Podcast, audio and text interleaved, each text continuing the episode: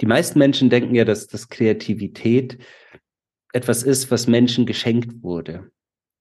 Also, dass man mit dem Talent geboren wurde, kreativ zu sein. Und, und ich glaube wirklich fest daran, dass Kreativität ein Zustand ist, aus dem sich die Schöpferkraft entfaltet. Also durch deine Schöpferkraft bist du in deiner Kreativität zu allem in der Lage. Und diesen Zustand zu manifestieren, bedeutet, sich selbst in ein Feld zu begeben, in, in eine Connection zu begeben, die einem das ermöglicht. Und das kann jeder. Und das bedeutet eben, das Handy auszumachen, um es mal ganz konkret zu formulieren. So während ich auf Insta swipe oder so, habe ich nicht die Möglichkeit, mich komplett in diesen Zustand zu bewegen. Ich habe es zumindest noch nie geschafft, sagen wir es mal so. Und, und sich die Stille zu nehmen, sich die Momente für sich zu nehmen, immer wieder zu lauschen, was mir jetzt gerade Freude bereitet, wo mein Herz leuchtet. Und das können in verschiedenen Lebensabschnitten ja unterschiedlichste Dinge sein. Die, die Dinge, die mir als Kind Freude bereitet haben, in denen ich die Zeit vergessen habe, die, wofür ich begabt war, in dem Sinne, als dass es mir einfach leicht gefallen ist, die geben schon sehr viel Aufschluss darauf, wo du heute hinblicken könntest, wenn es dich nach wie vor erfüllt.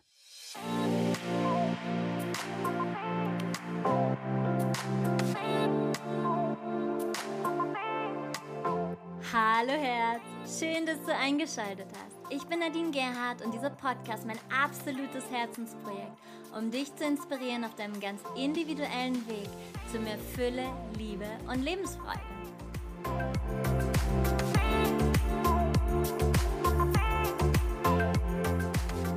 Hallo du Wunder, Happy Monday. Ein neuer Podcast ist für dich draußen. Yay! Und ja, wir sind kurz vorm Jahresende. Ich finde, das ist immer eine ganz, ganz besondere Zeit, wo wir ja aus dem Hier und Jetzt heraus schöpfen können. Was für Samen sind aufgegangen in diesem Jahr? Was für Samen sind nicht aufgegangen? Altes abschließen, in die Visionen des Neuen zu gehen und einzutauchen. Das tun wir bei der Wintersonne Sonnenwende in der längsten Nacht und den kürzesten Tag des Jahres am 21. Dezember und dann auch beim Rauhnächte Gathering, was 14 Tage lang sein wird und du bist herzlich eingeladen, mit dabei zu sein. Wir sind schon eine mega, mega tolle Gruppe und ich freue mich riesig und zwischen den Jahren werde ich dieses Mal das erste Mal, weil es mich so sehr nach Kundalini Yoga sehnt, ein Kundalini-Special geben. Das sind vier Termine. Falls du Lust hast, schau einfach mal auf meiner Website vorbei. Und das war's schon mit Eigenwerbung, weil jetzt möchte ich direkt losstarten mit diesem mega tollen Interview. Ich hatte einen großartigen Menschen, eine großartige Seele im Podcast und dieser Mann hat mich zu Tränen gerührt. Ich habe länger schon keine Podcast-Episode mehr gehabt, die mich wirklich so geflasht hat. Und ja, mir sind die Tränen gelaufen. Die Story kommt ziemlich zum Schluss der Podcast-Episode. Es lohnt sich sehr, bis zum Ende zuzuhören. Und das sind ganz, ganz besondere Worte vom lieben Seom. Und Seom ist, oh Gott, er ist so viel, alles und nichts sozusagen. Songwriter, Künstler, er ist Autor, Rapper, er ist Speaker und so viel mehr und wirklich eine ganz fantastische Seele und hat ganz viel mitzugeben. Und es geht heute um Kreativität, um Schöpferkraft, was auch wieder passend ist zum vorherigen Podcast, zur Episode natürlich. Und ja, wir werden darüber sprechen, was denn der Unterschied ist zwischen Kreativität und Schöpferkraft, ob jeder Mensch gleichermaßen äh, Schöpferkraft hat, kreativ sein kann und ja, wie man mehr Kreativität in den Alltag bringen kann als Erwachsene, wie wir Kinder anleiten können, um sich ihrer Schöpferkraft bewusst zu werden, wie wir wieder mehr Kreativität in die Unternehmen bringen können und so weiter und so fort. Also das sind noch so viel mehr Fragen, die ich gestellt habe. Hör es dir an und ich wünsche dir ganz, ganz viel Freude mit diesem sensationellen Interview, das das letzte in diesem Jahr sein wird. Und dann geht Heiter Sonic in eine kleine Schöpferpause. und dann sehen wir uns wieder im neuen Jahr. Lass dich überraschen, es wird wahrscheinlich im Februar sein. Und dann kommt die hundertste Podcast-Episode. ich freue mich jetzt schon drauf. Ganz, ganz, ganz viel Freude mit Seum. Lieber Seum, ich freue mich riesig, dass du heute dir die Zeit genommen hast für den Heiter bis Sonic Podcast und für alle Zuschauer, Zuschauerinnen, Zuhörer und Hörerinnen. Und ja, ich weiß, dass du eine ganz faszinierende, ja, und sehr mutige äh, Lebensgeschichte bis hierhin schon hast. Und vielleicht magst du ein bisschen drüber erzählen, wie so dein Lebensweg bisher war. Und erstmal ja. herzlich willkommen natürlich. Dankeschön. Schön hier zu sein. Vielen Dank. Und ja, es empfindet sich im Nachhinein als eine sehr schöne, bunte Abenteuerreise, hat sich aber in den, in den Tälern dieser Reise eher wie etwas Schweres angefühlt, wo man noch nicht wusste, äh, wo es sich hinentwickelt. Und ich glaube, am schönsten umschreiben lässt es sich durch die Kraft der Entscheidungen, hm, weil wir uns oft gar nicht gewahr sind, wenn wir in Tälern kleine Entscheidungen treffen, wie ausschlaggebend die sein können und werden. Und so war das bei mir auch. Also ich wurde als, als Kind schon früh gefördert in spirituellen Wahrnehmungen, weil meine Mama Meditationslehrerin ist und mein Papa war Personal Coach und Heilpraktiker. Und ich habe in der Schule aber halt oft so Grenzen auferlegt bekommen, was aus mir werden kann, darf, sollte. Und irgendwie hat sich das nie richtig angefühlt. Und man braucht aber doch eine gewisse Zeit, auch in der, in der inneren Reife, um sich selbst zuzutrauen, dass die innere Stimme Recht hat und dass man sich traut, den Weg zu gehen. So. Und das habe ich mich nicht gleich getraut, immer so nebenbei. Ich habe Musik gemacht und ich habe Texte geschrieben, seit ich 13 bin. Und äh, habe dann aber immer diesen Weg der gesellschaftlichen Norm eingeschlagen, weil mir das einfach so oft auch gesagt wurde. So und da, da habe ich mich aber immer so deplatziert gefühlt. Ich habe dann drei Ausbildungen gemacht und die erste war Erzieher, die habe ich dann abgebrochen, weil mein Weltbild mit dem katholischen Weltbild dieser Fachakademie für Sozialpädagogik ein bisschen, also es matchte nicht direkt, sagen wir es mal so. und dann äh, war ich irgendwann Einzelhandelskaufmann. Und ich kann mich noch so gut erinnern, und das führt zur ersten wichtigen Entscheidung, wie ich da in diesem Lager stand und diese Schuhe eingeräumt habe. Es war in einem großen Schuhladen. Und äh, ich war da über Jahre hinweg. Ich habe da erst eine Ausbildung gemacht und dann hat man, weil ich die so gut gemacht habe, hat man mir einen Laden angeboten und dann hatte ich so eine kleine Karriere. Es hat sich eher wie ein Hamsterrad angefühlt, aber sieht ja von innen ähnlich aus wie eine Karriereleiter. Und dann hatte ich das Gefühl, dass ich hier einfach nicht richtig bin. Und ich habe mir halt überlegt, was kann ich und was will ich. So. Und, und das, was ich kann und das, was ich wollte, stand in keinem direkten Zusammenhang mit dem Ort, an dem ich da war. Also ich dachte, ich kann mehr als Schuhe in ein Lager räumen und ich kann auch mehr als Mensch die richtige Größe zu bringen und ich will auch mehr vom Leben. Und dann habe ich mir einfach eine Liste gemacht, was ich wirklich will. Ich wollte natürlich von Musik leben, doch es ging noch nicht. Und das ist meine wichtige Botschaft an so viele. Wenn du deine Berufung siehst oder auch noch nicht siehst, aber merkst, da ist noch mehr drin und du weißt noch nicht, wie komme ich dahin, dann fang einfach mal an, dir aufzuschreiben, was du kannst und was du willst. Und wenn es noch nicht dieser große Traum ist, der sich verwirklichen lässt, dann fang wenigstens an, kleine Schritte zu gehen mit kleinen Entscheidungen, um dich in die Richtung zu entwickeln, die deiner Freude entspricht, die deinem Herzenswunsch, deiner, deiner Fähigkeit, deiner Begeisterung so ein bisschen folgen kann. Und das habe ich dann gemacht. Ich schrieb auf, mit Menschen zu arbeiten, Musik und Sprache zu nutzen. Und dann war klar, okay, ich schau mal, was da so geht. Und dann kam ich auf Logopädie. Und dann war klar, ich müsste nochmal auf eine Schule gehen, nochmal eine Ausbildung machen, Staatsexamen machen, also viel Geld auch in die Hand nehmen, das finanzieren, Schulden machen und meine Stadt verlassen, meinen Freundeskreis verlassen. Also alles also Dinge, die schon, schon groß sind, ja. Und ich, deswegen sind Entscheidungen so wichtig, weil diese Entscheidung, die habe ich in diesem Lager gefällt, weißt du, in dieser kleinen Stadt fernab von hier. Und letztendlich hat die mich hierher getragen. Und das ist so crazy, weil ich diesen Mut aufgebracht habe. Ich glaube, viele bringen den Mut nicht auf, weil sie sich wegen, also die, die Vorteile, sich nicht zu entscheiden, wirken temporär so verlockend. Dann muss ich nicht umziehen, dann muss ich nicht den Freundeskreis wechseln, dann muss ich nicht Schulden machen oder mich entwickeln. Ich habe damals auch viel gekifft, das heißt, ich hatte dann auch noch die Entschuldigung, ich darf mich ja betäuben, weil mein Leben so anstrengend und so frustrierend ist. Dann war klar, okay, wenn ich jetzt in die in die Berufung gehe, dann muss ich ja auch klar sein, dann darf ich auch das nicht mehr als Entschuldigung vorschieben. Also viele Punkte. Mhm. Und dann war ich irgendwann Logopäde, um die Geschichte ein bisschen abzuspeeden. Und als Logopäde hatte ich dann ganz viele ähm, Inputs von, von Patienten, von Professoren, die mich sehr berührt haben, über die ich dann Songs geschrieben habe. Geschichten von Schlaganfallpatienten und, und berührende Themen, die mich da berührt haben. Ich hatte auch in meinem Staatsexamen Stimmbildung, Sprecherziehung, einfach Dinge, die mich auch als Musiker sehr stark gefördert haben. Und dann schrieb ich Songs über die Themen und das hat dann immer mehr Professoren und Doktoren berührt und die haben das Medizinstudenten gezeigt und auf einmal war klar, wow, ich kann ja mit der Musik viel größer wirken, als ich dachte. Ich dachte, ich kann immer nur in einem Jugendzentrum oder in diesen Kreisen von so einer kleinen Fanbase wirken. Und dann war klar, nee, nee, da geht viel mehr. Und dann beschloss ich eben immer mehr diesen Weg der Berufung zu gehen. Und auch noch ganz ohne Erfolg erstmal. Ich habe Visitenkarten gedruckt und ein Kleingewerbe angemeldet, obwohl ich nicht ein größeres Seminar hatte oder so.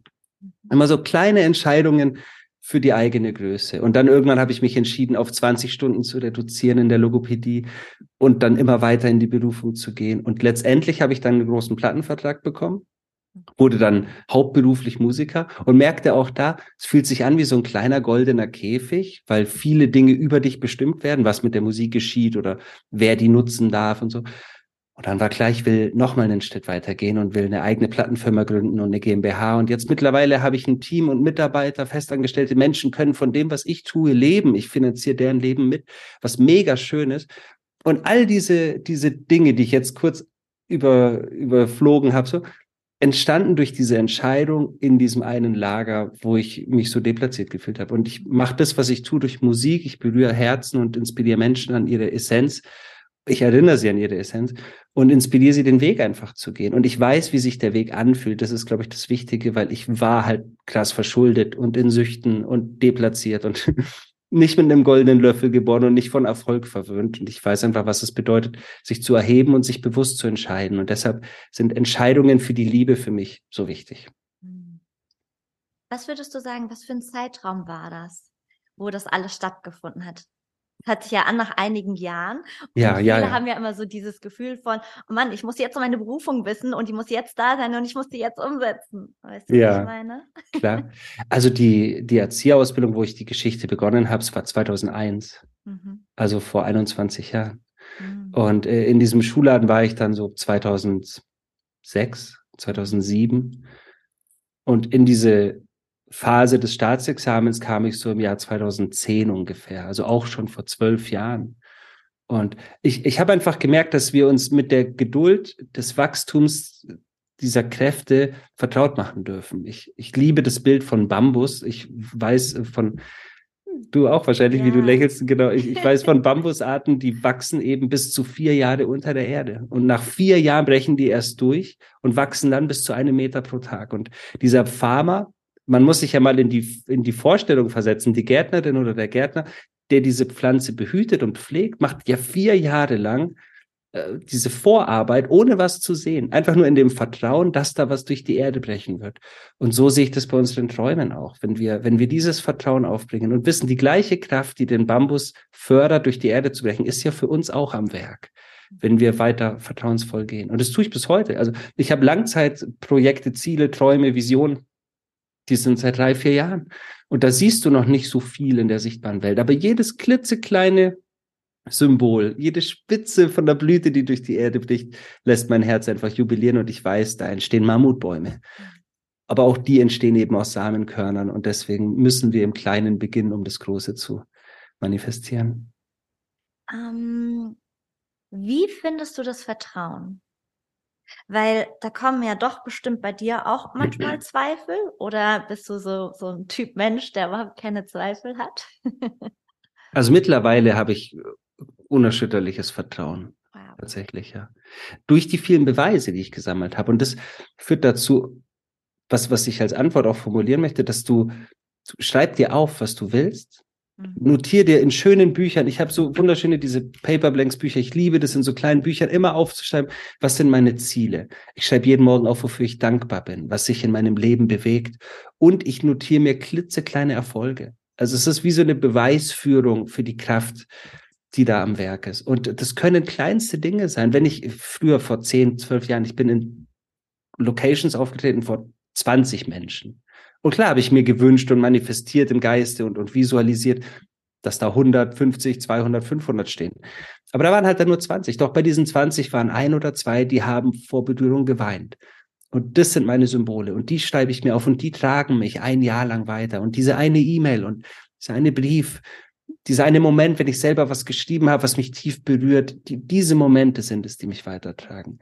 Und die mich auch im Vertrauen für die Welt tragen also ich, ich mache ja keinen Fernseher an und, und verzweifle über das äh, Unheil, das über die Welt hereinbricht, sondern ich fokussiere mich einfach auf das, was Menschen tun, um dagegen zu gehen. Ich fokussiere mich auf die Tausende von Bäume, die von den Peace Tree Foundation Leuten gepflanzt werden. Ich fokussiere mich auf die Brunnen, die in Afrika errichtet werden, auf Viva Con Aqua, auf, auf diese Symbole, die die Welt retten. Und damit verstärke ich die ja auch. Und das stärkt mein Vertrauen. Und ich weiß auch, dass das Leben immer dafür arbeitet, das Leben zu bewahren. Also die gleiche Kraft, die diese Planetenbahnen in Balance hält, in denen wir schweben, die gleiche Kraft, die Sonnensysteme in Balance hält. All das, das ist ja kein Zufall, dass diese Balance, diese exakte Gradzahl, die hier stattfindet, so manifestiert wurde, dass all das entstehen durfte. Und diese Kraft, die all das in Balance hält, die hält ja auch uns, die, die bewahrt uns. Wenn du es jetzt spirituell betrachten willst, wir bewegen uns auf der Hand Buddhas, so auf der Hand Gottes. Also egal wohin wir fallen, wir fallen ja nur auf die Hand. So. Wir sind safe. Auch wenn wir es manchmal nicht checken, weil unser Verstand uns Angst machen will. Aber das hilft mir sehr, sehr stark. Mhm. Immer zu, zu wissen, dass da was Großes ist. Passiert es dir denn, ähm, dass du auch mal negative Gedanken hast? Ja, klar, natürlich. Ja, wie gehst du damit um? Wie, wie, was machst du? Naja, erstmal darf ich sie beobachten. Ich glaube, die allerwichtigste Gabe ist erstmal die Beobachtung dessen, dass wir nicht unser Verstand sind und dass das, was es in mir denkt, einfach ein Instrument ist. So, also es ist, es ist wie ein Werkzeug, mein Verstand. So. Und wenn ich mich davon distanziere, wenn ich mich davon lösen kann und wahrnehmen kann, dass ich das als Bewusstsein beobachte, dann gehe ich schon mal auf eine weitaus höhere Ebene. Und wenn ich dann negativ denke, dann überlege ich mir einfach, ist das, wenn ich es enttarne, ist das, was ich gerade denke, jetzt hilfreich für mein Leben? Und die Antwort ist sehr klar entweder ja oder nein. Und meistens, wenn wir bei Negativen sind, eh nein. Und dann halt einfach zu überlegen, verbessert das, was ich hier gerade denke, jetzt meine Situation? Wenn ich mich über was aufrege, wenn ich Sorgen teile, so meistens ändert es nicht, verbessert es nicht meine Situation. Und dann wechsle ich. Du, dann Gedankenhygiene heißt für mich auch wirklich einen Gegenpol zu finden. Das heißt, wenn ich enttarne, dass ich negativ denke in einer destruktiven Art und Weise, überlege ich mir einfach, was wäre denn das Gegenteil? Was wäre denn die bedingungslose Freude? Was würde die Liebe an der Stelle denn tun? Und das heißt nicht, dass ich die Augen verschließe vor Negativität oder vor Schattenthemen. Das heißt nur, dass ich mein Denken ein Stück weit kontrollieren kann. Und das ist für mich pure Schöpferkraft. Wenn, wenn da Angst ist, wenn da Wut ist, dann fühle ich die. Mhm. Doch wenn da Gedanken sind, die sich unter der Dusche morgens verselbstständigen, die mir sagen wollen, dass was auch immer geschehen könnte, dann überlege ich mir, ob es das wert ist, eine Katastrophe im Kopf zu konstruieren, die meinem Gefühl dann einfach nur Sorge bereitet, mich, mich in eine dunkle Welt katapultiert. Und, und das möchte ich nicht. Und wenn ich was dagegen tun kann, dann tue ich das. Und was die effektivsten Mittel dagegen sind, sind Dankbarkeit, Dankbarkeit für das, was mich umgibt. Und das kann ich unter der Dusche direkt wahrnehmen. Wenn da ein negativer Gedanke ist und ich enttarne den, kleiner Tipp, um das physisch zu stoppen, schau einfach einen Punkt an, fixiere einen Punkt vor dir, ein Wassertropfen, eine Armatur, was es auch sein mag, und sag Stopp. Und in dem Moment, wo du einen Punkt fixierst und Stopp sagst, kannst du den Gedankenfluss kurz unterbrechen. Und dann kannst du einen bewussten Gegenpol setzen. Und da ist Dankbarkeit einfach das Mittel der Wahl. Wenn du dann unter der Dusche dankbar bist für das Wasser, das gerade über dich stimmt, dass du theoretisch trinken könntest, was ein Privileg für die ganze Welt ist. So. Dass du dankbar bist für die Wärme, dankbar für das Dach über deinem Kopf, dankbar für deine Gesundheit. Und wenn du nicht ganz gesund bist, dankbar dafür, dass du atmen kannst, sehen kannst, riechen kannst. Dann verändert sich auf einen Schlag alles. So. Mhm. Und ich glaube, die größte Kraft, die wir alle in uns haben, ist die Option, wie wir auf Dinge reagieren. Und das ist das, was viele Menschen nicht verstehen. Wenn dir was passiert, dann liegt es an dir, wie du darauf reagierst. Und ich weiß, dass da draußen Sachen passieren, die nicht schön sind. Auch in meinem Leben geschehen Dinge, die nicht schön sind. Aber die Option, wie ich darauf reagiere, ob ich das als Erfahrung und als Learning begreife oder mich eben in die Opferhaltung begebe und mich als kleines Ich betrachte, dem ständig schlimme Sachen passieren, ist ein grundlegender Unterschied. Und, und so entscheide ich mich für Wachstum, wenn ich meine Reaktion auf die Dinge ganz bewusst verändere. Und das liebe ich, weil das ist ein tägliches Üben. Ja, ja, sehr, sehr interessant. Danke fürs Teilen. Und auch ein schöner Tipp unter der Dusche. Ich hätte jetzt sofort gesagt, kalt drehen, richtig kalt drehen und einmal böse kalt duschen. Und das ist äh, noch besser, noch einfacher, weil das tut nicht so weh. das mache ich am Ende immer nach dem Duschen. Also wenn ich fertig bin, dann dusche ich nochmal ganz kalt und das refresht mich dann auch nochmal komplett. Super. Ja. Glaubst du an Seelenplan, an Schicksal, an Wunder? An Wunder definitiv. Sehr, sehr stark. Und äh, ja, also Schicksal, es, es sind oftmals so mh, hm, inflationär verwendete Begriffe, die dann auch so ein Dogma mit sich bringen. Deswegen versuche ich die nicht zu definieren, äh, genauso wie Gott, weil das äh, für so viele Menschen mit so vielen Dingen verhaftet ist. Mhm. Ich glaube insofern ein Wunder, als dass ich weiß, dass Wunder wirklich was Natürliches sind. Und dass auch wenn das so scheint, als ob sie in Vergessenheit geraten wären, ihre Kraft eben nicht weniger mächtig ist. Und Wunder sich dadurch begünstigen und multiplizieren, indem wir sie erwarten. Und, und wenn wir in die Welt blicken und davon ausgehen, dass etwas Schönes passieren wird, dass sich Fügungen ergeben werden, dann nehmen wir unsere Scheuklappen weg. Also wir, wir haben sonst ein so beschränktes Blickfeld. Und wenn ich Wunder erwarte, dann kann ich mich in alle Richtungen bewegen und feststellen, dass das so viel auf mich wartet. In U-Bahn-Stationen, in Straßenecken, überall warten Wunder und wundervolle Begegnungen. Und ich liebe es, mit dieser prophylaktischen Freude in die Welt zu gehen. Also jeden Morgen aufzuwachen und davon auszugehen, dass heute irgendein geiler Shit passiert. Und ständig passiert geiler Shit in meinem Leben. Es ist wirklich, es ist verblüffend. Menschen, die mich frisch kennenlernen, die neu in unserem Umfeld sind und dann so mitgehen, nehmen oft wahr von außen, was wir nicht immer gleich so checken, dass jeden Tag irgendwas Faszinierendes passiert. Also dann werde ich oft darauf hingewiesen, ist dir eigentlich klar, dass du seit zwei Wochen jeden Tag mit einer Geschichte beginnst mit den Worten, heute ist mir was richtig Cooles passiert oder stell dir vor, was für eine Fügung. Und, und die ganze Zeit ergeben sich Dinge, mhm. Bekanntschaften, Bedingungen, Ereignisse. Es, äh, es fügen sich so viele Dinge und ich glaube, diese Brücken, die verknüpfen und errichten sich im Unsichtbaren durch die Erwartung. Und deswegen sind für mich Wunder so, so, so wertvoll. Und der Seelenplan ist letztendlich auch von dir bestimmt durch die Entscheidung. Also ich finde, wenn Menschen sich darauf ausruhen, dass sie sagen, na ja, für mich ist wohl nicht mehr bestimmt, ist es eine sehr einfache Antwort. Und ich glaube, dass wir zu viel mehr in der Lage sind. Vor allem, wenn wir uns eben als was Größeres betrachten. So ich, ich habe irgendwo mal gelesen, du wartest darauf, dass Gott dir einen Retter schickt, doch du kannst dich beruhigen, er hat doch dich geschickt. Und dass wir uns darauf fokussieren, dass wir nicht warten, dass jemand kommt und uns rettet und befreit, sondern dass wir uns zu dem Maximalen erheben, das wir in uns tragen. Und das ist viel. Und das ist mit Sicherheit oft noch mehr, als wir jetzt leben. Auch in meinem Fall, in unserem Fall.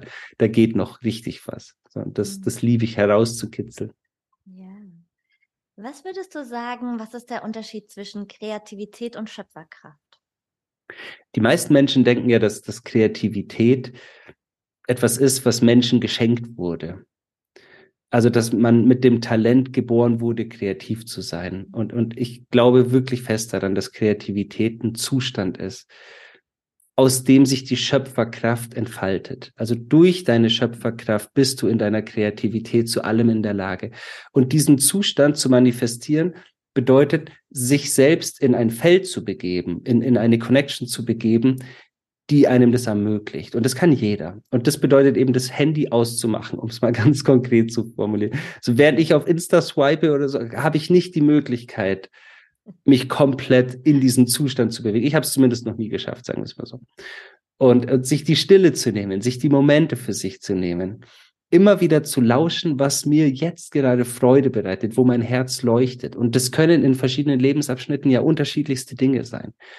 Die, die Dinge, die mir als Kind Freude bereitet haben, in denen ich die Zeit vergessen habe, die, wofür ich begabt war, in dem Sinne, als dass es mir einfach leicht gefallen ist, die geben schon sehr viel Aufschluss darauf, wo du heute hinblicken könntest, wenn es dich nach wie vor erfüllt.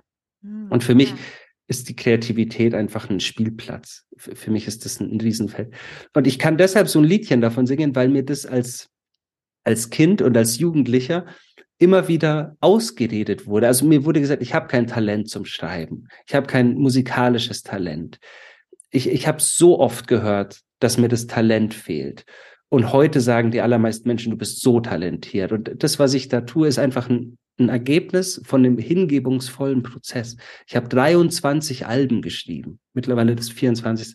Und das sind, weiß ich nicht, 20.000 Stunden Hingabe oder noch mehr. Das bedeutet, du kannst Kreativität in dir selbst manifestieren, du kannst Schöpferkraft aktivieren und dann natürlich dein, dein Handwerk ausfallen. Und ich, ich liebe das, selbst und auch selbst zu tun und Menschen zu beobachten, wie sie das tun weil die Essenzen von allen ja so unterschiedlich sind. Und es, es gibt Frauen oder Männer, die ich gesehen habe, die die wunderschönsten Mandalas malen.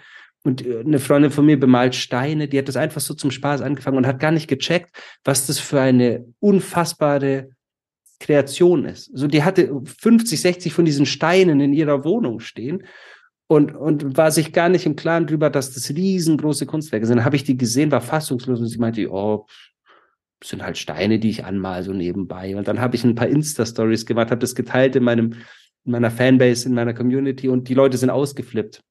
Dann hat sie ganz viele von den Steinen verkaufen dürfen an die Menschen also, und hat dann erst gecheckt, zu was wir in der Lage sind. Also ich glaube, dass wir, wenn wir der Essenz folgen in uns, dass wir, wenn wir diesem Ruf folgen, dass wir dann unglaublich schöne Potenziale freilegen, von denen wir oft, und das ist das Paradoxe, gar nicht wissen, dass es unsere Potenziale sind. Wir nehmen das, weil es uns so leicht fällt, gar nicht als das Geschenk wahr, das es eigentlich ist. Das stimmt. Oh, da hast du vollkommen recht. Ja. Besitzt denn jeder Mensch gleichermaßen Schöpferkraft und gleichermaßen Kreativität? Also Schöpferkraft mit Sicherheit. Ja, ganz sicher. Kreativität ist halt auch so ein, so ein Begriff, den viele Menschen so eigen definieren.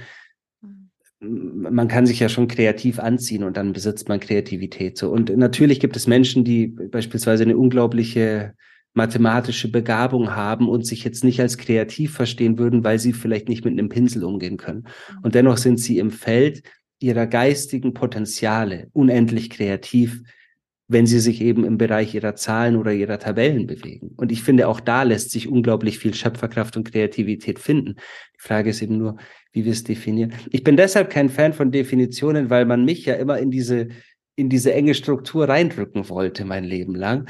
Und ich, ich fand das so schwierig, weil ich dürfte ja nichts von dem tun, was ich heute tue, wenn ich diesen Definitionen gefolgt wäre. Mhm. Also ich, ich hatte in Deutsch oder Musik oder Kunst nie die Noten, die mir erlauben würden, jetzt als Autor, als Schriftsteller, als Songwriter oder Musiker kreativ zu sein. Und, und deshalb liebe ich es, das zu sprengen und will Menschen inspirieren, dass sie drüber hinaus denken. Hm. Jetzt leben wir ja auch in so einer Welt, wo ähm, ja, also ich kenne noch solche alten Sätze. Jetzt muss ich gerade mal überlegen, wie die so hießen. Mit Kreativität machst du kein Geld. Solche ja. Sätze eben. Und ähm, also das, ne, Schuster bleibt bei deinen Leisten, all das, ja. Und alles, was so in die kreative Schiene ähm, ging, also bei mir war das auch ein No-Go in der Familie, ja. Also auch das. Und äh, dass wir sehen es ja trotzdem auch, wenn wir jetzt in Unternehmen gehen und so weiter, ja, dass da wenig Space ist für Kreativität. Es wird total unterschätzt. Was würdest du sagen, wie können wir da noch mehr Fokus hineinbringen oder mehr Aufmerksamkeit und dem, also ich meine, du bist das beste Beispiel dafür auch. Ähm, ich gehe mal davon aus, dass du das alles nicht umsonst machst, wie du schon sagst. Du hast deine Mitarbeiter, du verdienst Geld damit und bist damit super happy. Also das geht ja. Und das geht sehr gut. Ähm, und gerade jetzt hier in Deutschland ist ja Kreativität, also allein schon dieser, dieses Wort, ähm, nicht so beliebt. Ja. Weißt du, was ich meine? Mhm. also wenn wir jetzt über Partnerschaft reden würden, dann würde das hier im Podcast ähm, viel, viel mehr Klicks äh, geben, als wenn wir jetzt zum Beispiel den Überbegriff Kreativität nehmen würden. Mhm. Ja. Und was, was können wir da noch verändern? Also wenn wir in die erfolgreichen Unternehmen der letzten zehn Jahre schauen, dann sieht man, dass da schon sehr viel Kreativität am Werk ist. Also wenn wir jetzt, nehmen wir mal so ganz klassische Startups wie Apple oder so, die, die haben ja komplette Räume der Kreativität in ihren Centers. Also die, oder bei Unity, wo ich auch aufgenommen habe, da, da, da gibt's ja komplette Räume mit Tischtennisplatten und mit Dartscheiben und mit Jonglierbällen. Und die Leute verstehen ja in der neuesten Zeit schon, dass die Kreativität und auch die Synchronisierung der verschiedenen Hirnhälften, der Areale, sehr, sehr wichtig ist. Mhm. Und ich glaube, äh, um das zu verändern, dürfen wir es einfach vorleben. Mhm. Und ähm, ich, ich liebe das, das den Menschen zu zeigen. Ich mache da auch kein, kein, kein Geheimnis draus. Also ich verdiene unglaublich schön viel Geld in Leichtigkeit. Und das ist fantastisch. Ich bezahle auch meine Mitarbeiter überdurchschnittlich hoch. Ich liebe das, dass wir völlig neue Wege gehen, dass wir den Menschen einfach zeigen, du kannst in Leichtigkeit Geld verdienen. Und ich kann mich so gut erinnern, als mein, mein Großvater das mit der Musik so mitbekommen hat, dieser Begriff brotlose Kunst. Ja, stimmt. Den hört sich ganz oft. Und ich habe dann irgendwann mal einen Songauftrag bekommen. Ich mache auch Songwriting für Firmen manchmal und so oder für, für große Projekte, für Unternehmen, die ich cool finde, so die nachhaltig sind. Und da habe ich einmal einen Song geschrieben und den habe ich auf einer Dach, ich war im Urlaub in Andalusien äh, bei Malaga und ich habe auf einer Dachterrasse mit Meerblick, mit einem Espresso in der Hand diesen Song geschrieben. In eineinhalb Stunden oder so. Und ich habe dafür 10.000 Euro bekommen.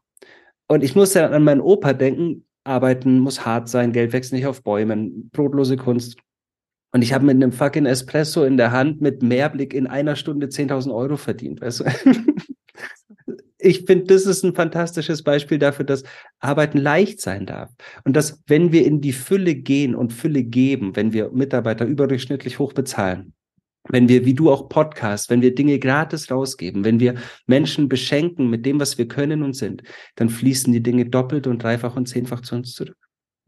Und ich glaube, dass wir das als, als deutliches Vorbild geben dürfen, dass wir, dass wir nicht horten, dass wir nicht geizen, weil die Liebe geizt nicht. Weißt du, das Leben ist ja pure Fülle, das Leben ist ja Vielfältigkeit, das, das Leben ist so einzigartig. Und wenn wir beginnen, uns diese Einzigartigkeit zu öffnen, egal in welchem Unternehmen wir tätig sind, einfach unsere Einzigartigkeit reinfließen lassen, um zu zeigen, dass dadurch alles noch bunter wird, alles noch spezieller wird, alles noch feiner wird, dann kommen wir an den Punkt, den wir brauchen.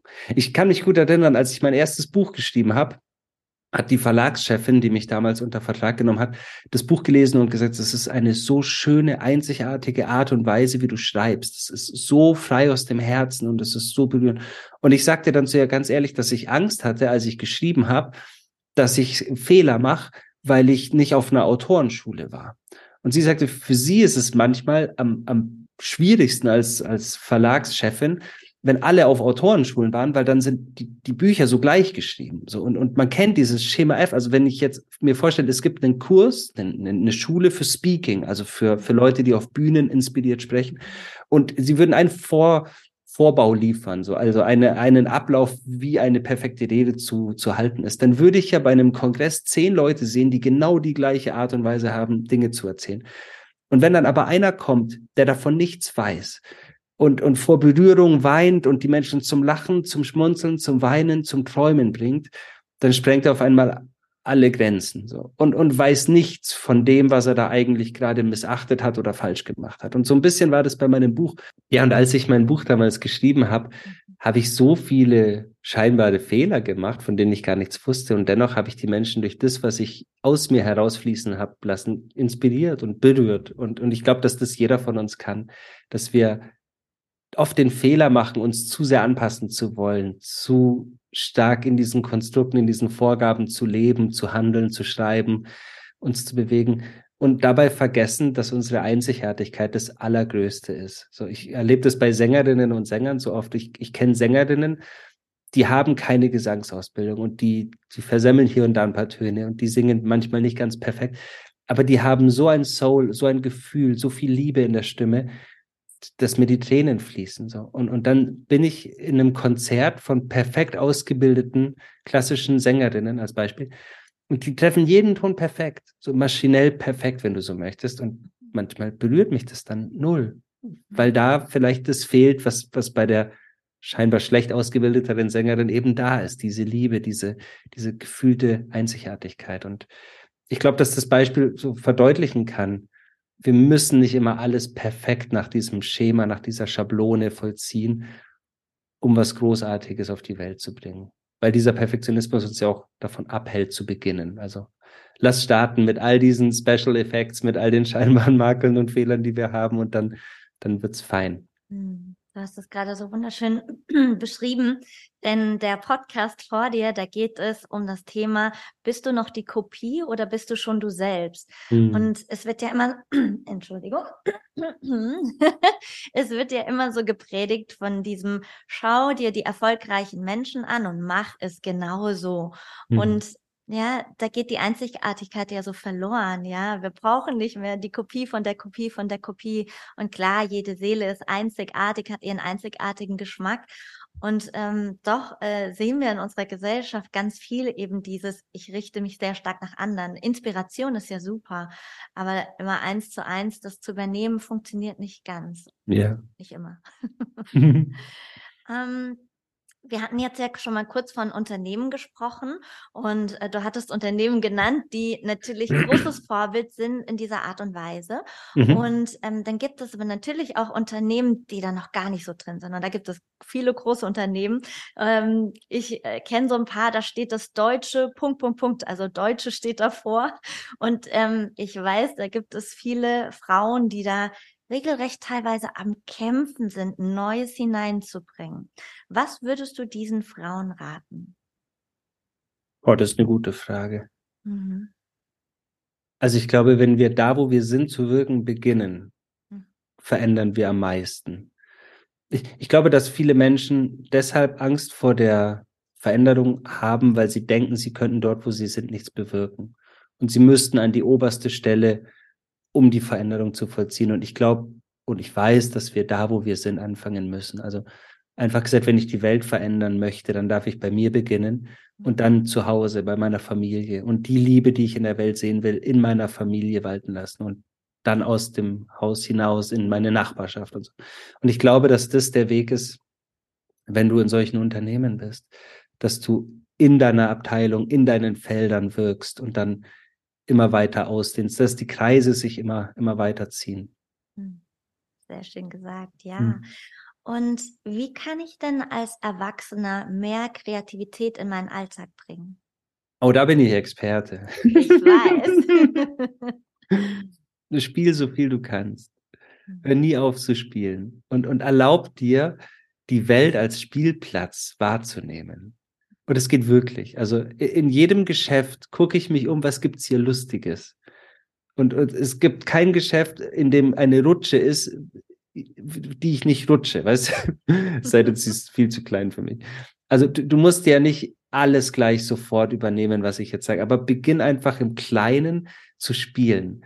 Erlaub dir wieder zu malen, erlaub dir zu singen, erlaub dir Dinge zu erfinden, erlaub dir Geschichten zu kreieren, erlaub dir schief unter der Dusche zu singen über Randsteine zu balancieren, über Treppengeländer zu rutschen, Melodien zu pfeifen, auch wenn du an der Supermarktkasse mal stehst. So eine leicht gesungene oder gepfiffene Pippi Langstrumpf-Melodie bringt zehn Menschen zum Lächeln. Und ich habe das oft probiert. So, und, und du wirst nicht für verrückt erklärt und du wirst nicht verprügelt, wenn du der Welt deine Freude zeigst. So. Und ich glaube, dass dieser spielerische Antrieb uns wirklich, wirklich stark hilft. Ich habe mir irgendwann mal vor Jahren schon vorgenommen, dass ich mir zum Geburtstag immer ein neues Spielzeug schenke. Und dann überlege ich mir mal, was macht mir gerade Spaß? Und dann schenke ich mir irgendwas. Und ich, ich liebe es, in Spielzeuggeschäfte zu gehen. Ich gehe nie mit meinem Sohn in Spielzeuggeschäfte, weil ich bin ein schlauer Vater. Mein Sohn ist jetzt über zwei. Das bedeutet, der wird völlig reizüberflutet von diesem Konsumwahnsinn da draußen. Aber ich, ich bin ja ein, ein, ein Kind in einem Erwachsenenkörper mit dem Geldbeutel eines Erwachsenen. Und ich liebe es, einfach durch Spielzeuggeschäfte zu gehen und mich zu freuen, was es so gibt für Spielsachen. Das heißt nicht, dass ich mir die alle kaufe, es ist einfach nur die Freude am, am Spiel, so dass ich sehe, was es gibt. So. Und dann gehe ich gerne in den Wald, ich bewege mich gerne in der Natur und ich laufe gern querfeldein, ich balanciere so viel ich kann. Mhm. Und das empfehle ich jedem. Also überleg dir, was dir als Kind Freude gemacht hat. Wenn es Orte gab, die du als Kind gerne besucht hast, auch wenn dein Zuhause weiter weg ist, dein, dein Zuhause der Kindheit, dann besuch diese Orte wieder und, und beweg dich da durch und lass Revue passieren und, und freu dich einfach über den Spieltrieb in dir. Ich weiß nämlich, dass wir den alle in uns tragen. Mhm. Und dass auch Menschen, die eine schlimme oder eine tragische Kindheit oder negative Erfahrungen hatten, ja trotzdem einen gewissen Spieltrieb in sich haben. Auch wenn sie das als Kind nicht leben durften, ist es jetzt umso wichtiger, dem Raum zu geben und zu sagen, ich fange jetzt wieder an zu tanzen und zu malen. Und da geht es nicht darum, wie gut du das kannst. Es geht nicht darum, ob das andere irgendwie schöner können. Es geht nur darum, wie viel Freude es dir macht. Weil am Ende deines Lebens geht es nur um die Momente der, der Erfüllung, der geteilten Liebe, der Freude, die uns mhm. berührt. Und es muss ja auch nicht unbedingt malen sein. Viele denken ja, Kreativität ist malen, Pinsel in die Hand und ich muss irgendwas malen oder basteln. Das ist es ja auch nicht, ne? Ja. Ich habe gerade immer so viel Freude mit meinem Sohn und meiner Partnerin, weil ich meine auch, dass ich nicht der begnadetste Maler bin. Und dann sagt unser Sohn immer, was wir malen sollen. Also der gibt dir einen Stift und sagt mal einen Traktor mit Ladewagen und einem Flug. Und dann sitzt du da ja erstmal als Erwachsener, ich kann keinen Ladewagen und einen Flug malen. Und dann male ich den halt und ich habe so eine Freude dann, diese Zeichnung zu betrachten, weil sie könnte auch von einem Vierjährigen sein und mich darin anzunehmen, dass ich einfach Spaß drin habe, zu üben, wie, wie sowas aussehen könnte. Das ist die, die Freude, von der ich spreche. Und die bringt dich sofort in den Moment. Das ist ja das Schöne. Also wir, wir neigen ja immer dazu, uns selbst von den Momenten lösen zu wollen, weil wir denken, in der Zukunft sei es schöner. Und ich habe darüber gerade eine eigene Podcast-Folge aufgenommen und habe da ganz weise davon gesprochen und war eine halbe Stunde später vor der Tür mit meinem Sohn und ich wollte Richtung Wald gehen und er stand aber an dieser vereisten Laterne und hat die angeschaut. Und so nach fünf Minuten hatte ich einfach keinen Bock mehr, weil mir kalt war, an dieser Laterne zu stehen. Ich wollte mich so gern bewegen. Und ich merkte, dass der gleiche Mensch, der gerade eben in den weisesten Worten davon sprach, wie wichtig die Gegenwärtigkeit ist, gerade die Gegenwart also Widerstand leistet, ja, und, und die Gegenwart nicht akzeptieren kann, weil ich gerne im Wald werde. Und in dem Moment, wo ich mich annehme und sage, okay, wir stehen jetzt an dieser Laterne und hier findet jetzt unser Leben statt. Nicht morgen, nicht heute, nicht in fünf Minuten, jetzt und hier. Dann öffnet sich auf einmal wieder Freude. So, und dann kann ich mit ihm den glitzernden Schnee sehen und dann freue ich mich über das, was ist. Und ich glaube, dass das ein wichtiger Punkt beim Spielen ist, dass wir nicht spielen, um in fünf Minuten gespielt zu haben, sondern dass wir uns ganz in dem Moment verlieren dürfen. Und das, das ist für mich so eine große Heiligkeit, wenn wir das schaffen. Wunderschön gesagt, ja. Wie können wir denn Kinder anleiten, sich ihrer Schöpferkraft bewusst zu werden? Oh, ich bin gar kein Fan vom Anleiten. Ich liebe es vorzuleben.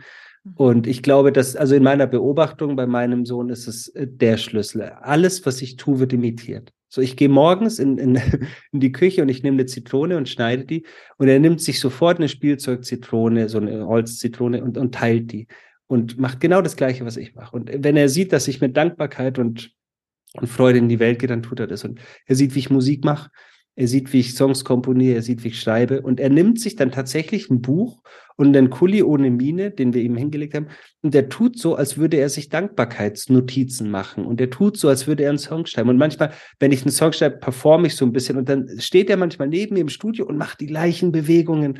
Und ich, ich spüre einfach, die, die Schöpferkraft ist was, was wir überhaupt nicht anleiten. Wenn, dann dürfen wir das von denen wieder lernen und dürfen uns dann in, mit, mit gespitzten Ohren verstecken und zugucken, wie die das machen, weil das ist ja was, was völlig natürlich ist. Und ich glaube, unser größter Fehler auch in den Bildungssystemen liegt darin, dass wir in unsere Kinder so viel reinstopfen wollen und immer darauf darauf vertrauen, dass wir es besser wüssten und dass wir dem Kind zeigen und, und beibringen müssen, wie die Dinge zu laufen haben. Und es gibt ein paar Punkte, wo das der Fall sein mag, so dass wir so grundsätzliche Gefahrenquellen mal aufzeigen.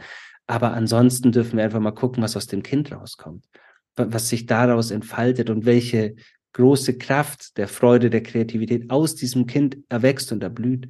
Und ich, ich liebe dieses, ähm, dieses Bild, ich glaube, Dan Millman oder so hat es geschrieben, ich bin nicht sicher.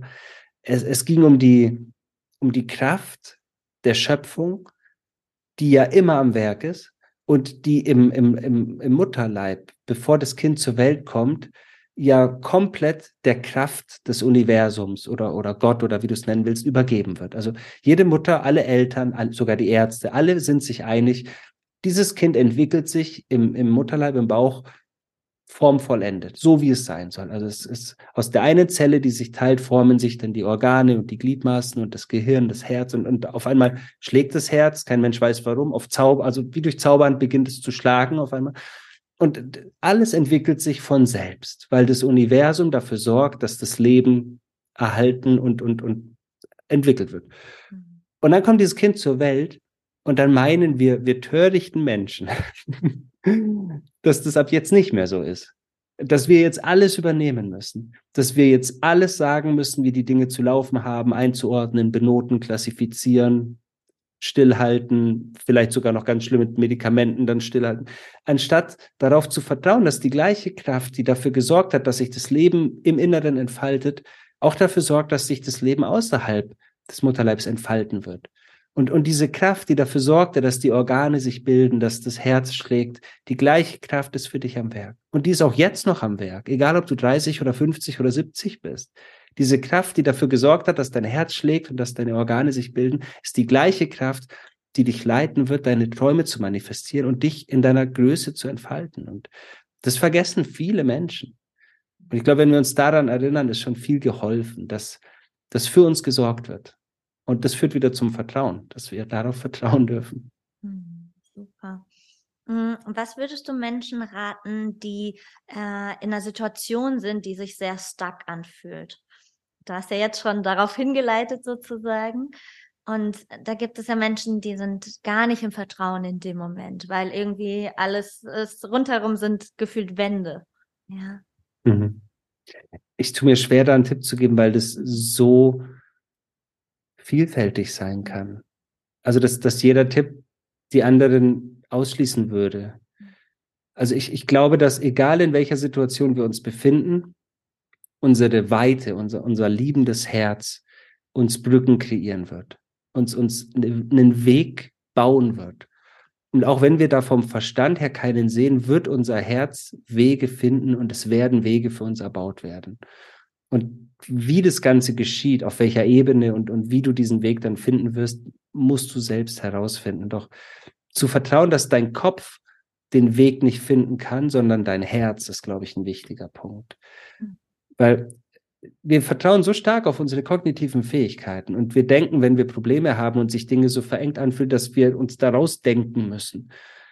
Aber zu dem Bild von gerade eben noch einmal, dein Herz hat ja geschlagen, bevor du denken konntest. Also bevor du Gedanken konstruiert hast, bevor du deinen Verstand verwendet hast, hat dein Herz geschlagen und hat dich dahin gebracht.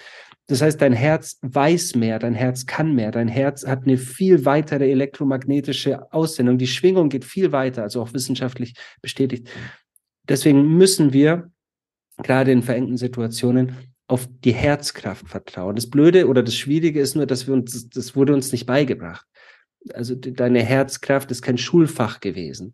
Wie man deinen Kopf verwendet, in vielfältiger Hinsicht wurde dir vielleicht gezeigt, aber dein Herz darfst du selbst lesen lernen. Und ich glaube, das ist in vielen Fällen schwierig und dennoch die, die erfüllendste Aufgabe ever, weil wenn wir lernen, dem Herz zu folgen, dann merken wir, dass es uns an Orte führt, die unser Verstand nie hätte konstruieren können. Und wenn ich an meine Geschichte denke, wenn ich überlege, wo ich hingekommen bin, wo es mich hingeführt hat, dann haben die wenigsten Entscheidungen mit meinem Kopf zu tun gehabt. Die meisten Entscheidungen führten mich wohin? Mhm. Durch die vertrauensvolle Führung meines Herzens. Und dann staune ich und genieße viel mehr die Show, als dass ich das selbst lenke. Mhm. Ja, wunderschön. Wie würdest du Menschen erklären, die im Leid stehen, dass auch das ihre Schöpferkraft äh, sozusagen äh, gemacht hat? Ja?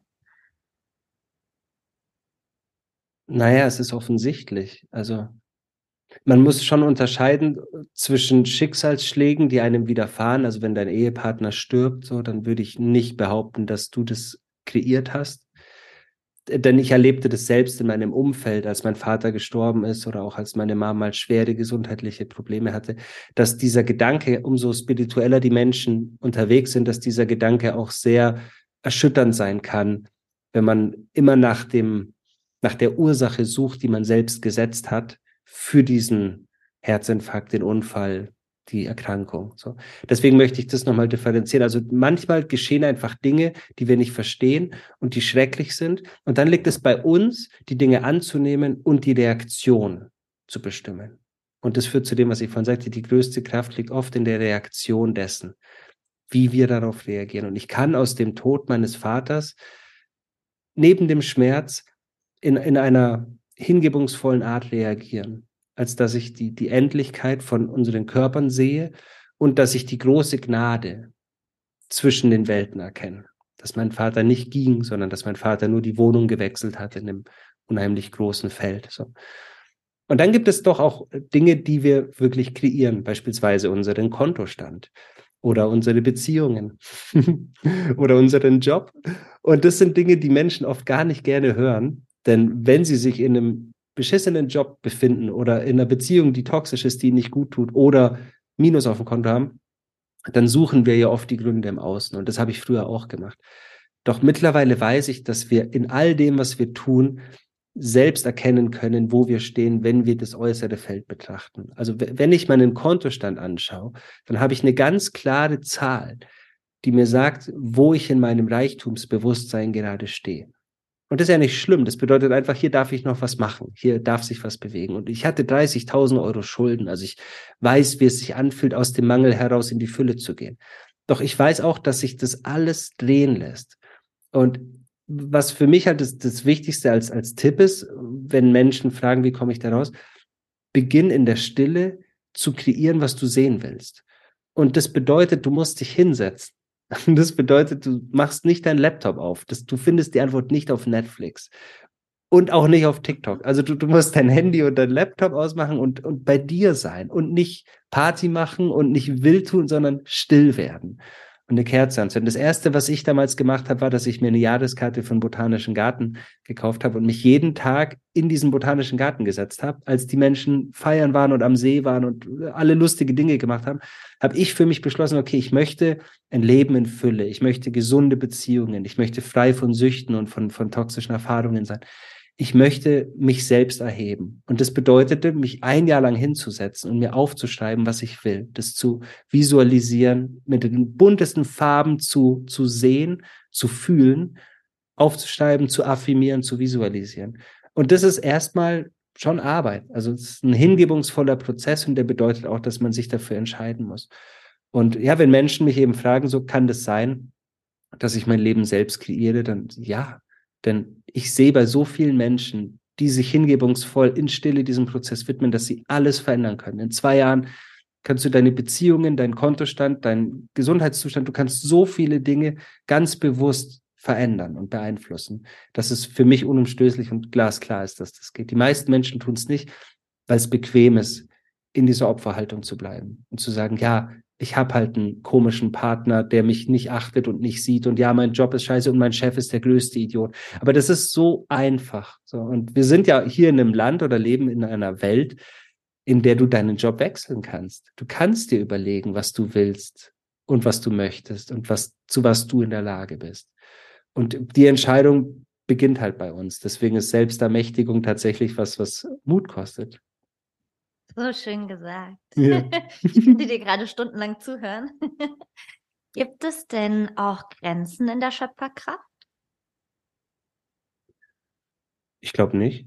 Also äh, es, es, würde sicherlich jetzt ähm, kritische Stimmen geben, die dir Gegenbeispiele nennen wollen, aber ich glaube, es gibt so viele Beispiele von grenzenloser Schöpferkraft.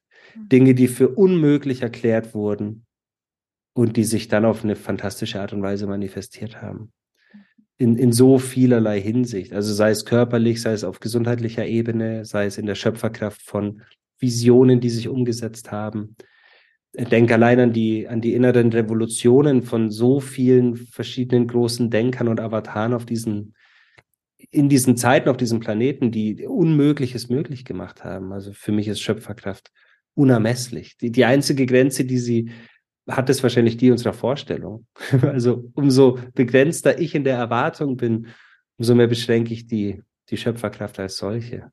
Mhm. Ja, ja, schön gesagt. Und ganz konkret, wie können wir noch mehr Vorbild sein für die nächsten Generationen? Oh, indem wir uns bei all dem, was wir tun, darauf fokussieren, dass wir das nicht nur für uns tun. Und ich glaube, wenn wir da größer denken, dann dann beginnen wir. Also schau mal, selbst wenn du keine Kinder hast und du, du denkst, mir helfen zwei Aspekte als Anker. So, ich denke an mein sechsjähriges Ich und welche Vorstellung dieses sechsjährige Ich von, von, einer, von einer Erwachsenenwelt hatte. Und mit all dem, was ich tue, will ich, dass ich dem kleinen sechsjährigen Patrick ein High Five geben kann und sagen kann, schau, ich bin ein cooler Erwachsener. Also mit cool meine ich eben auch nachhaltig. Keiner, der seinen Planeten zerstört. Mhm. Keiner, der rückhaltlos Menschen enttäuscht oder ausgrenzt. Ich bin ein, ein Mensch, der so ist, wie du dir die Erwachsenenwelt gewünscht hast mit sechs Jahren. So, und jeden Tag stehe ich vor dem Kleinen und, und schau den an mit seinen verträumten Augen und, und sag, schau, ich lebe das Leben, das du dir als Kind, als Sechsjähriger gewünscht hast. So. Und der zweite Anker ist mein 114-jähriges Ich. Wenn ich mit 114 auf meinem Sterbebett liege, sind die Menschen um mich herum und, und ich gebe allen in der gleichen Freude nochmal ein High Five und sage, hey, es war fantastisch, es war wunder, wunderschön und ich habe nichts, ich bereue nichts, ich habe nichts liegen lassen an, an Optionen, an schönen Dingen. Ich habe mich getraut, mich zu entfalten und ich habe der Welt gedient. So, ich habe Brunnen gebaut, ich habe Bäume gepflanzt, ich habe die Welt behütet. Und wir können uns ja entscheiden, sind wir ausbeuterisch oder sind wir, sind wir behütend? Sind wir, bewahren wir das Leben oder gefährden wir das Leben? Ich, ich hatte eine schöne Zeile mal geschrieben, ein Blick in dich und dann merkst du selber, bist du ein Erdenwächter oder ein Erntehelfer. Und äh, wir dürfen uns als Hüter und Hüterinnen betrachten. Und ich glaube, wenn wir so beginnen, dann können wir auch viel mehr Menschen um uns herum inspirieren. Und wenn wir dann Kinder haben und an die denken, ist es eh klar, dass wir diese große Aufgabe haben. Doch ich sehe mich gerne als Teil einer Gemeinschaft vom Universum. Und als Teil der Gemeinschaft des Universums ist es ja mein Auftrag, allen zu helfen, also der Gemeinschaft. Und das bedeutet alle Wesen, die Pflanzen, die Tiere, die Menschen. Und wenn ich mit dem Plan in die Welt gehe, dann, dann folge ich auch einem größeren Ziel. Und das macht im Übrigen sehr glücklich. Das unterschätzen die meisten Menschen da draußen. Also die Glückseligkeit, die ich empfinde, entsteht ja durch das Dienen. Wenn ich der Welt diene, der Gemeinschaft des Universums diene, werde ich glücklicher, automatisch. Und man, man kennt es an Beispielen, wenn man unterwegs ist draußen und es passiert was, wo man helfen kann. Also sei es ein Auto bleibt liegen oder, oder jemand verliert was und du läufst ihm hinterher und gibst es ihm noch oder du hältst jemandem nur die Tür auf. Du spürst, wow, irgendwie macht mich dieser Moment gerade glücklich, dass ich was tun kann für jemanden. Oder du findest einen Geldbeutel und sorgst dafür, dass der Mensch den wiederbekommt. Das erfreut dich ja. Du, du, das schenkt dir Glückseligkeit. Und wenn du das größer denkst, wenn du jeden Tag der Gemeinschaft des Universums dienst, um, um Gutes zu tun, wird es dich mit Glückseligkeit beschenken. Und was gibt's denn Wichtigeres? Was gibt's Schöneres? Ja, ja total schön. Das ist ja äh, gerade im, in den östlichen Ländern ist ja dieses bedingungslose Dienen ähm, gang und gäbe. Ja, du gehst ja. in Ashram und dienst einfach, du wäschst die Teller und so weiter. Und ähm, hier ist äh, im Westen sind wir immer noch eher, wir wollen was dafür haben. Wie ich gebe mhm. was, dann will ich was zurückhaben. Und ja, vielleicht ist es auch ein ganz neuer Weg für uns, uns da mehr zu öffnen. Ja. Ich erinnere mich gut an, an eine Geschichte. Ich war vor Jahren auf Bali mit einem mhm. Roller und einem Freund unterwegs im Urwald, also Dschungelgebiet. Und es hat ganz wild geregnet auf einmal. Und die Straße wurde wie zu einem, zu einem Fluss. Wir konnten nicht weiterfahren mit dem Roller. Und gegenüber auf der Straßenseite war so eine Metallhütte. Es war wirklich nur so ein Metallverschlag. Es würde hier viel mehr als Gartenlaube gelten. Und die Tür ist aufgegangen und da war eine ganz süße Familie. Die haben uns reingebeten. Und das war deren Haus. Also für uns nicht erkennbar als zu Hause. Ja. Haben wir mit denen gechillt, haben da, die haben für uns gekocht. Ich habe mich umgeschaut, das war einfach ein großer Raum mit, mit Wellblech. So. Und da war eine Regentonne und das war sowohl Waschbecken als auch Teile der Toilette. Und also alles fand in dieser Regentonne statt. So. Und die Räume waren auch nicht getrennt voneinander, sondern nur mit so kleinen Leisten unterbrochen. Und wir haben sie nicht verstanden, weil wir, konnten kein Balinesisch und sie konnten kein Englisch. Und dann haben wir einfach so zusammen gegessen und nach zwei Stunden hat es aufgehört zu regnen und sie haben ein Package zusammengepackt mit, mit Essen. So. Und wir haben gesehen, das war fast alles, was sie noch hatten. Und wir wollten es nicht. Und sie haben darauf bestanden. Und wir wollten ihnen Geld geben und sie wollten das Geld partout nicht annehmen. Und dann kam die Tochter von der Schule mit dem Bus nach Hause, also kam angelaufen und die konnte ein bisschen Englisch. Und dann haben wir sie gefragt, als wir gefahren sind, warum sie denn kein Geld nehmen möchten. Wir würden ihnen so gerne noch Geld dafür geben. Das ist ja für uns kein Ding so. Und da hat sie gesagt, dass es eine Philosophie bei ihnen auf Bali ist. Umso länger dein Gast in deinem Haus ist und umso glücklicher das Haus verlässt, umso mehr Glück wird der Familie widerfahren. Und dann musste ich eben so an Deutschland denken, wenn es da klopft, weil es regnet. Und dann sagt jemand so, machst du die Tür, sagst du, ja, ja, könnten wir bei Ihnen essen. So, die Reaktion brauchen wir jetzt nicht durchdenken. Und es wäre so schön, wenn wir an diese Reaktion wieder zurückkommen, wenn wir an diesen balinesischen Gedanken kommen, dass wir, umso mehr wir helfen, umso mehr Glück werden wir erfahren. Wunder, wunderschöne Geschichte. Mir yeah. Tränen in den Augen. Ja, absolut. Mhm. Das ist sehr, sehr berührend. Und ja, da können wir uns noch ganz viel ähm, Vorbild hier noch nehmen. Ähm, total schön. Ich habe eine letzte Frage an dich. Mhm. Wenn du jedem Menschen ein Geschenk machen könntest, was wäre das? Oh, dass er sich selbst annimmt als das, was er ist. Dass er sich als das Geschenk sieht, was er oder sie ist. Also in der vollkommenen Annahme mit allen Facetten. Ich habe einen Satz an meiner Tür, der ist eingerahmt. Dein Leben ist ein Geschenk des Universums. Und was du aus deinem Leben machst, wird dein Geschenk an das Universum sein. Und wenn sich jeder Mensch als das Geschenk sieht, das er ist, an die Liebe seines Lebens, als formvollendetes, einzigartiges Geschenk, dann wird er ja zwangsläufig aus sich heraus das kreieren, was fantastisch ist und was dann als Geschenk an das Universum weitergegeben werden darf. Und das wünsche ich jedem Menschen, weil ich glaube, so, so lösen wir all die Konflikte da draußen. Wenn wir mit uns im Frieden sind, dann wird der Frieden draußen manifestiert sein. Wunder, wunder, wunderschön. Hm. vielen, vielen Dank. Sag Seum, wie findet man dich? Wie kann man mit dir in Kontakt treten? Wie kann man noch mehr von dir bekommen? Ich weiß, du hast äh, ganz viel Musik draußen, ein Podcast, aber vielleicht magst du selbst erzählen, was so deine Projekte gerade sind. Ja, gerne. Also ich habe eine Homepage, auf der findet man alles. Wir spielen vor allem halt große Shows, viele Konzerte auch im nächsten Jahr. Es gibt einen Podcast, CDs, Meditations-CDs, ich habe Bücher, ich habe gerade ein großes Online-Programm, an dem ich arbeite. Das wird University of Dreams heißen. Das sind neun Monate, wo ich Menschen begleite, ihre Träume zu verwirklichen. Das kommt Anfang des Jahres dann raus.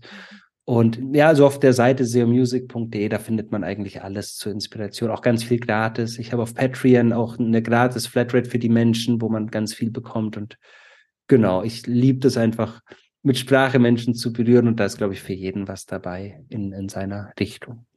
Wunder, wunderschön.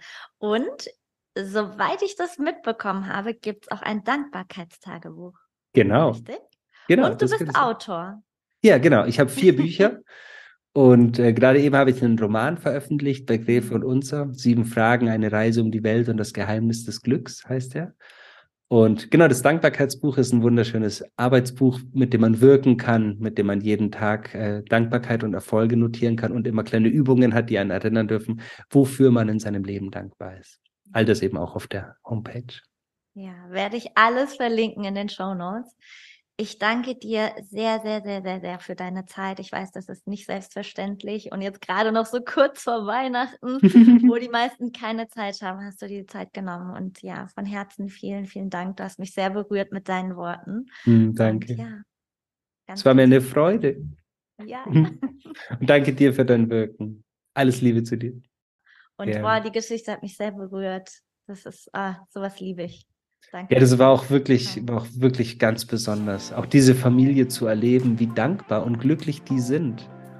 In, in einem Verhältnis, wo du, wenn du jetzt an deutsches Badezimmer denkst oder unsere Lebensweisen so, und das so vergleichst. Und ich weiß noch gut, wie ich aus Bali zurückkam. Ich hatte ganz viele solche Begegnungen.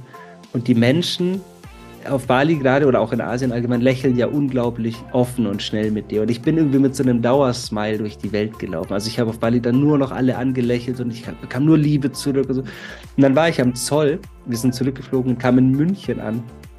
Und ich sehe diesen Zöllner, das war so witzig. Und ich muss, ich, ich habe so geleuchtet immer noch, habe so ihn so angelächelt und ich sage so, hallo. Und er sagt wirklich in seinem bayerischen, abgefuckten Ton so, was grinsen denn so? Und dann habe ich, oder was grinsen Sie denn so blöd irgendwie so? Und dann habe ich, hab ich nur gesagt, so, ja, Sie könnten ja auch ein bisschen lächeln. Und dann hat er gesagt, jetzt wären es bloß nicht frech. oh mein Gott. Dann dachte ich mir, okay, hier gibt es da was zu tun. Ja, Aber es war auch witzig, war super witzig. ich hätte jetzt gedacht, er fragt, auf welcher Droge du bist.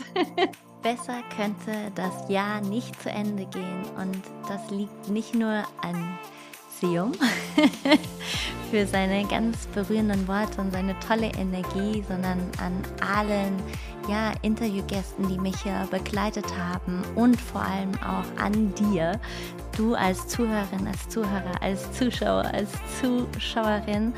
Und ja, würde der Podcast nicht downgeloadet werden, ich glaube, dann würde es den wahrscheinlich gar nicht mehr geben und ich würde den nur noch für mich machen. Doch er wird mittlerweile, sage und schreibe, in 90 Ländern gedownloadet, weltweit. Und ja, darauf dürfen wir alle miteinander stolz sein, denn das ist ja nicht nur mein Beitrag, sondern den von euch allen. Und ich danke euch von Herzen sehr, dass ihr immer wieder supportet, mit dabei seid und teilt und tut und macht und einfach nur zuhört und es mit in euren Alltag nehmt und vielleicht doch das eine oder andere umsetzt. Und ja, von Herzen ganz, ganz, ganz lieben Dank und ja, rutsche ganz sanft in das neue Jahr mit ganz viel Liebe und ganz viel Umarmung und ich schicke dir ganz, ganz, ganz viele Küsse. Namaste und Satnam, deine Nadine.